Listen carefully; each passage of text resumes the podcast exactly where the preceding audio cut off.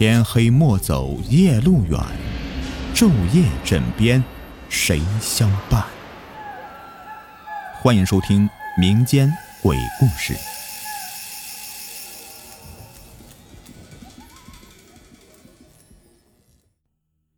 Hello，你们好，我是雨田。零七年的时候，因为没有考上高中啊，由市里的初中转回老家复读去。嗯。先说一下我们学校的那个格局，学校啊南北长四百米左右，东西宽两百米左右吧。教学楼在最北边一个新建的四层楼，还有一个这个新建的实验室啊在东北角，宿舍呢在实验室的正南方，是四排的老式房子，就是北方的那种老式的瓦房。当时是一个班级里面一个屋。有两大间那么大，都是上下铺。当时里面住了大概有二十来个人，如果挤挤呢，住三十来个那也是没有问题的。前面两排是女生宿舍，后面两排呢是我们男生的。我们宿舍呢住在最后面一排的第一个房间，这个房间后面呀就是一排厕所了，当然女生厕所也在这里。就是那种老式的农村筒子厕所，一排一排的。到了夏天啊，再下个雨，那个酸爽啊！这对于每天下课后能点评一下各班级的美女，我们也是能够克服的。厕所南墙呢，也就是学校的南墙了，已经到了最南头。哎，重点就来了，这南墙的外面呢，就是一片坟地。这个还是一个有一次。晚上下晚自习之后啊，同学带我翻墙出去上通宵。当我从墙头上面跳下去，一脚踩在这个坟头上面之后，我才知道的。从那以后，我就确定了，我们整个学校啊，也是一片坟地。农村的应该都知道吧？这基本上所有的学校啊，都是建在坟地上的。所以对于我来说呀。也就是当时心里面咯噔一下，接着就奔着网吧杀去了。然后呢，还有一个操场，这个操场啊，在我们的宿舍正西边这一块，也是农村学校的操场，沙土压实的，下雨的时候吧会有积水，但不严重。操场是南北长，东西短，宿舍到操场呢几乎可以说是就十米距离，只是有一个半米高的台子。这个宿舍位于高地，以免呢下雨灌水。在操场的北头啊，有一个打水的池子，记得有两个水龙头。嗯，这个水龙头啊，供整个学校的生活打扫用水。喝的水呢，有一个热水房。这个水池呢，大概两米见方的一个正方体。在操场的西南方呢，有一个梅花桩，就是用二十根左右的这个水泥柱子插在地上。地上露出有二十公分左右吧，在上面打梅花拳，以练习这个平衡力。平常哪个班级上体育课啊，总有那么几个同学站在上面呀，胡乱的比划几下。这个事情呢，也就是发生在这个梅花桩上，应该是刚入秋或者是十一之后吧。那时候呢，我们晚自习要到九点多，具体时间呢，是真的忘了。回宿舍啊，就是洗漱了。我记得洗漱时间不长，最多有半个小时吧，就熄灯了。这个呢是每个学校里面都统一的。不过宿舍外面去厕所的路上会有那么几个路灯，所以啊，熄灯以后，因为有坟地的原因吧，除了几个胆大的男生一块去厕所，或者是实在是闹肚子的同学，那几乎啊都不会去的。熄灯得有个。一二十分钟之后啊，平时玩的很好的一个同学才满脸愁容的回来了，说刚才在操场上面呢和他女朋友吵架了，然后找不到了。我们说是不是回宿舍了呀？他说已经让他女朋友的同宿舍的朋友啊找了整个宿舍，哎，没找到。然后他又在女生宿舍门口等到查寝老师撵回来呀，都没有看到。那时候几乎是没有手机的，所以啊是没有办法及时联系确定位置的。这个时候呢，我们就决定去找了。我们又等了一会儿，差不多。那时候呢，应该还不到十一点。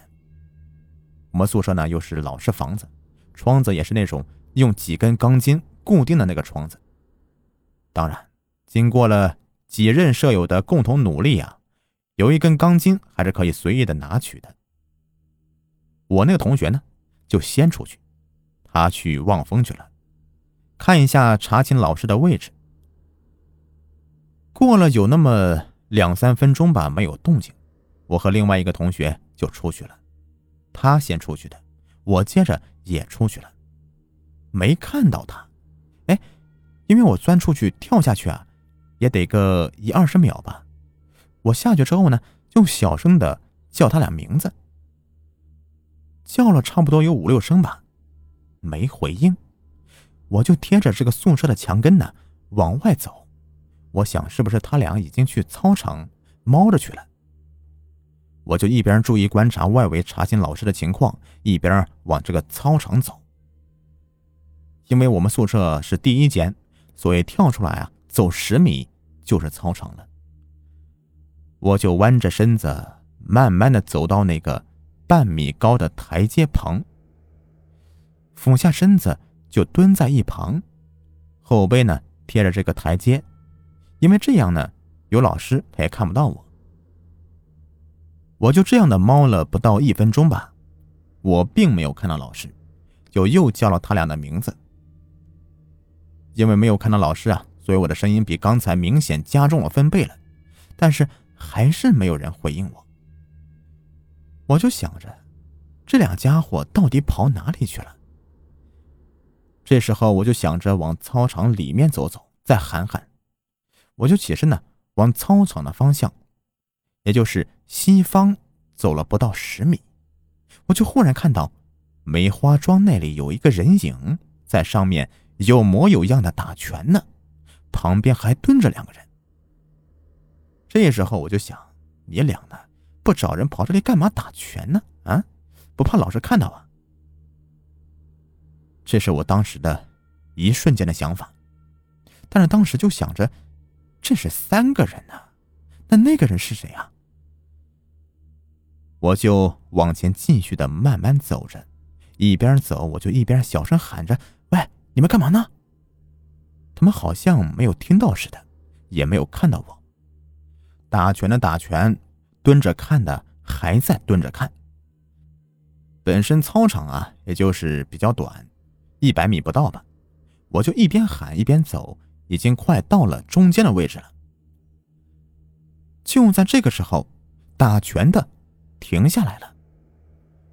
蹲着的那两个人呢，慢慢的站起来，就这样面对着我。但是我一点面貌也看不出来。这穿的什么衣服也看不出来。